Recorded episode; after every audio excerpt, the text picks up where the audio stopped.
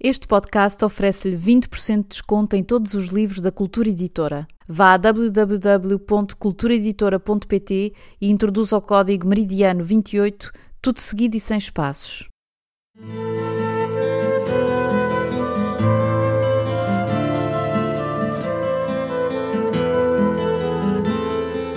Nos 75 anos da libertação da Europa e do fim da Segunda Guerra Mundial, Joel Neto oferece aos leitores a leitura na íntegra de um dos seus romances mais amados, Meridiano 28. Um episódio por semana, ao longo de um ano, com a história da pequena cidade no meio do Atlântico, onde ingleses e alemães se mantiveram em paz até quase ao fim da guerra. Por favor, façam-nos chegar as vossas impressões e falem aos vossos amigos nas redes sociais sobre a existência deste podcast. Meridiano 28, edição portuguesa, Cultura Editora. Meridiano 28, segunda parte, Roy, capítulo 4, Ilha do Faial, 1939, 14. Era o melhor dos tempos, era o pior dos tempos, era a idade da sabedoria, era a idade da loucura, era a idade da fé, era a idade da incredulidade, era a estação da luz, era a estação das trevas. A verdade, disse Mr. Rimple, que trabalhava para a Eastern, é que chegámos a um ponto sem retorno. Isto descontrolou-se. Insistiu no chamado Pacto de Aço assinado na primavera, invocou a tensão em Tientsin e os sinais de ansiedade chegados de paragens cada vez mais distantes. Descontrolou-se de vez, levou o copo de vermuta à boca, cuidando que não se lhe desequilibrasse o pince-nez. Devemos preparar-nos para o pior. Os restantes concordaram. Os italianos trocaram olhares entre si. Estavam na sala de jogo da Sociedade Amor da Pátria, refazendo-se do jantar, os quadros do último serão de arte pendurados ainda pelas paredes. Não havia cartas sobre a mesa e o tampo do piano permanecia por abrir, embora do salão ecoassem já as primeiras animações do baile daquela semana. Mr. Groves sugou com mais força no seu cachimbo, inspecionou o fornilho zangado e acendeu-o de novo. Três rapazotes entraram a correr, perseguiam-se e riam numa zaragata. O mais velho, que corria mais depressa, serpenteou na direção do corredor, deixando um rasto de mesas trementes e cadeiras a rodopiar. Vestia uma farda completa de marinheiro, com cap e jaqueta brancos, e tinha colados nos ombros uns passadores a fingir mais amarelos do que dourados. Os dois mais novos precipitaram-se atrás dele, com os seus capacetes de soldado e as espingardas de madeira ao ombro. O mais gordinho derrubou, enfim, uma das cadeiras. Voltou atrás a apanhá-la. Entschuldigen Sie, Herr Rimpel. Recompôs o capacete, fez uma vénia e disparou porta fora, a rir. Come on, boys! gritou o professor Neumann, que tinha sido contratado pelos funcionários da Deutsche Atlantische logo após a reinstalação da companhia na ilha, mas recebia nas aulas crianças de várias nacionalidades. Falavam inglês uns com os outros. Be careful where you. Mas por que é que continuamos a trazer os miúdos para estas festas? Cortou Mr. Groves e encarou Hansi, que já não seria um menino, mas não era muito mais do que isso. Não havia baile em que o velho inglês não se indignasse com o convívio livre entre crianças e adultos, tão inconveniente para a saúde dos garotos como para a pedagogia. Mas os estrangeiros que habitavam aquela ilha pareciam ter começado a adaptar-se aos usos locais, deixando os filhos crescer demasiado depressa, ou isso, ou tinham desistido de se preocupar, o que não era melhor. O velho inglês respirou fundo, ajeitou os óculos grossos, como se com isso pudesse extinguir as últimas reverberações da interrupção. Não sejamos ingênuos, tornou a levar o fósforo ao cachimbo. A guerra está em curso há muito tempo.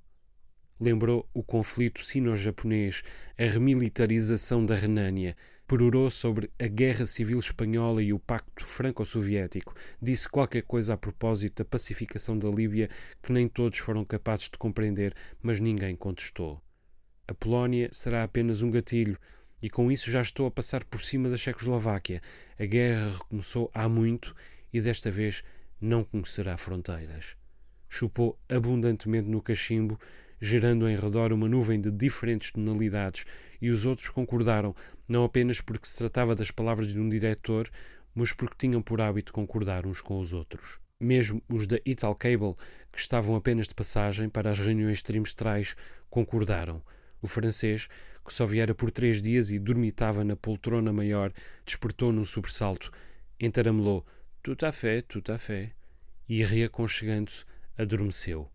Tinha viajado nessa mesma manhã e o cansaço dos viajantes merecia sempre a indulgência local.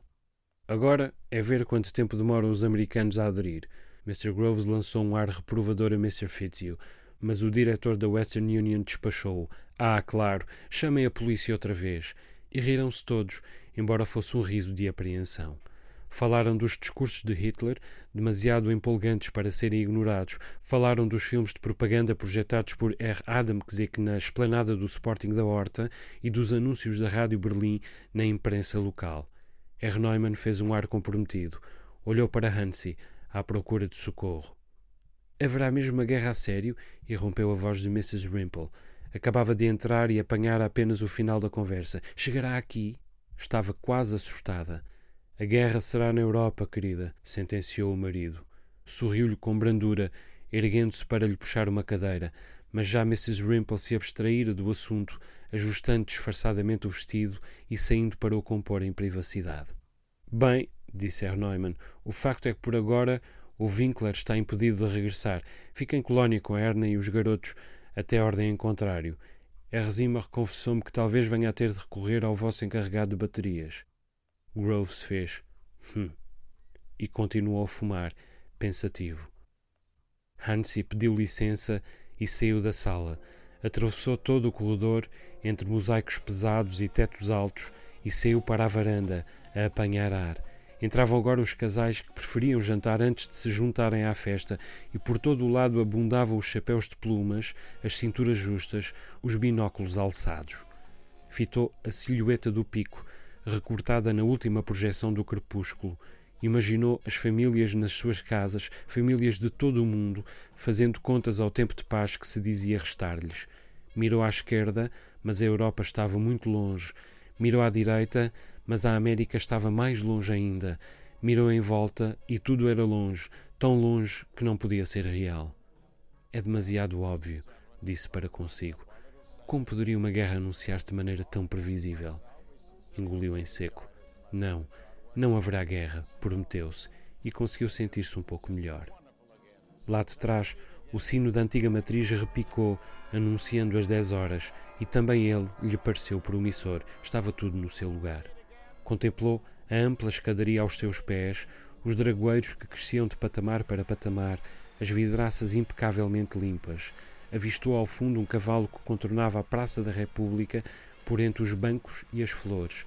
Deteve-se na fachada do Império dos Nobres, com a sua coroa do Espírito Santo ao cimo. Está tudo no seu devido lugar, repetiu. Enfiou as mãos nos bolsos e decidiu ir até ao salão, à procura de Roy. Uma algazarra festiva enchia a divisão, os casais dançando no rodopio. No palco, uma orquestra entregava-se a um Charleston especialmente frenético que parecia mais de fim de festa do que outra coisa. Desde que começara o baile, já se tinham ouvido vários passodobles, dois tangos milonga, uma série de slow foxes e, se Hansi não estava em erro, pelo menos um quick step, valsas nem vê-las, e não o surpreendeu quando descortinou sobre a boca de cena a faixa Sem Rei nem Rock. Sabia conduzir uma festa àquela orquestra.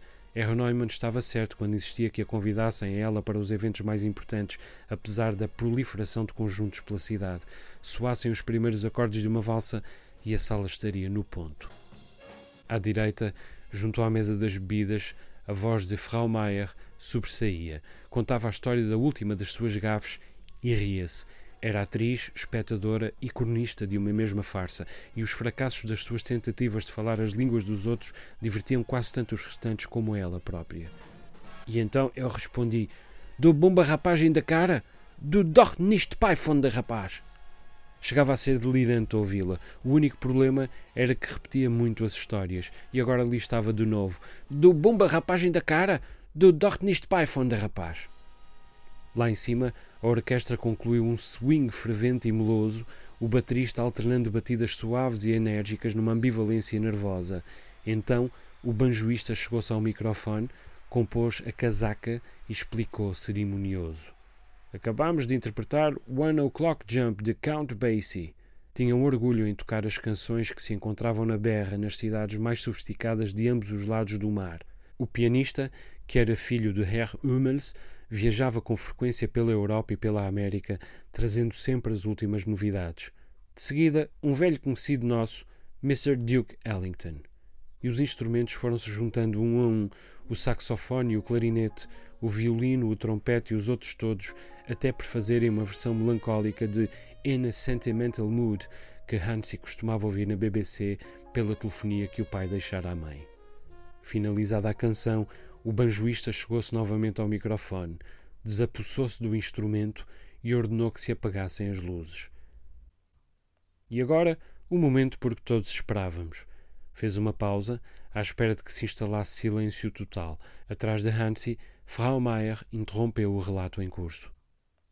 Peço o vosso aplauso para o homenageado desta noite. Senhoras e senhores, hoje, aqui, na Sociedade Amor da Pátria, e acrescentou uma solenidade à voz: Sua Excelência, o Conde de Saint-Exupéry.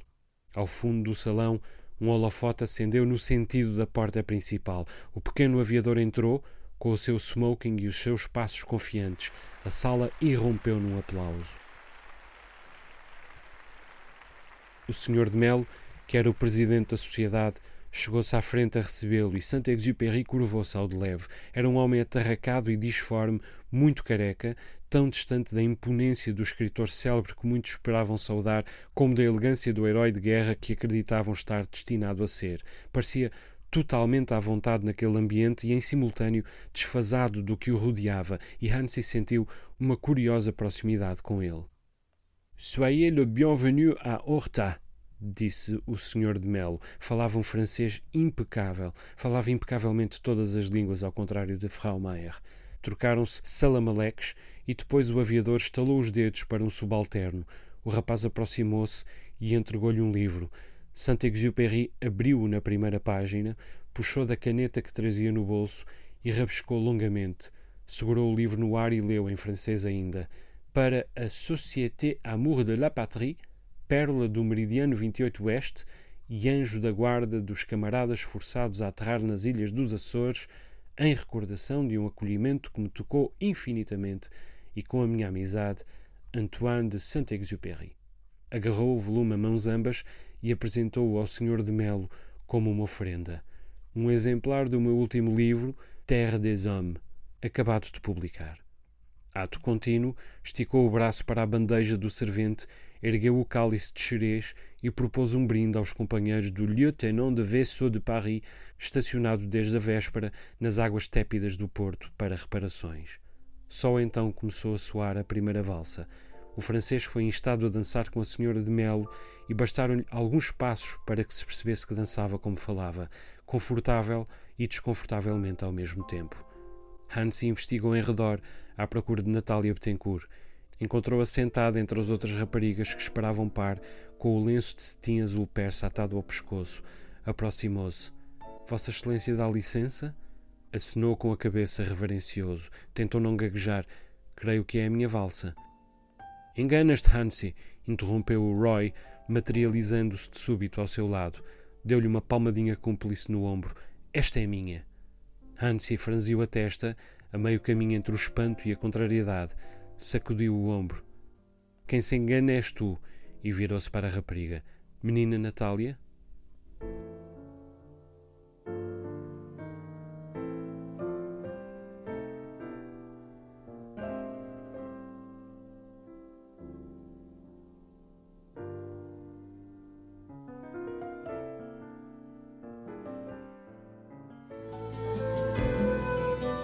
Por hoje é tudo. Joel Neto volta para a semana com mais um episódio de Meridiano 28, um romance que vai de Lisboa a Nova York, de Friburgo a Praga, de Bristol a Porto Alegre e às Ilhas dos Açores, onde todos são descobertos e ninguém pode ser apanhado. Fique atento.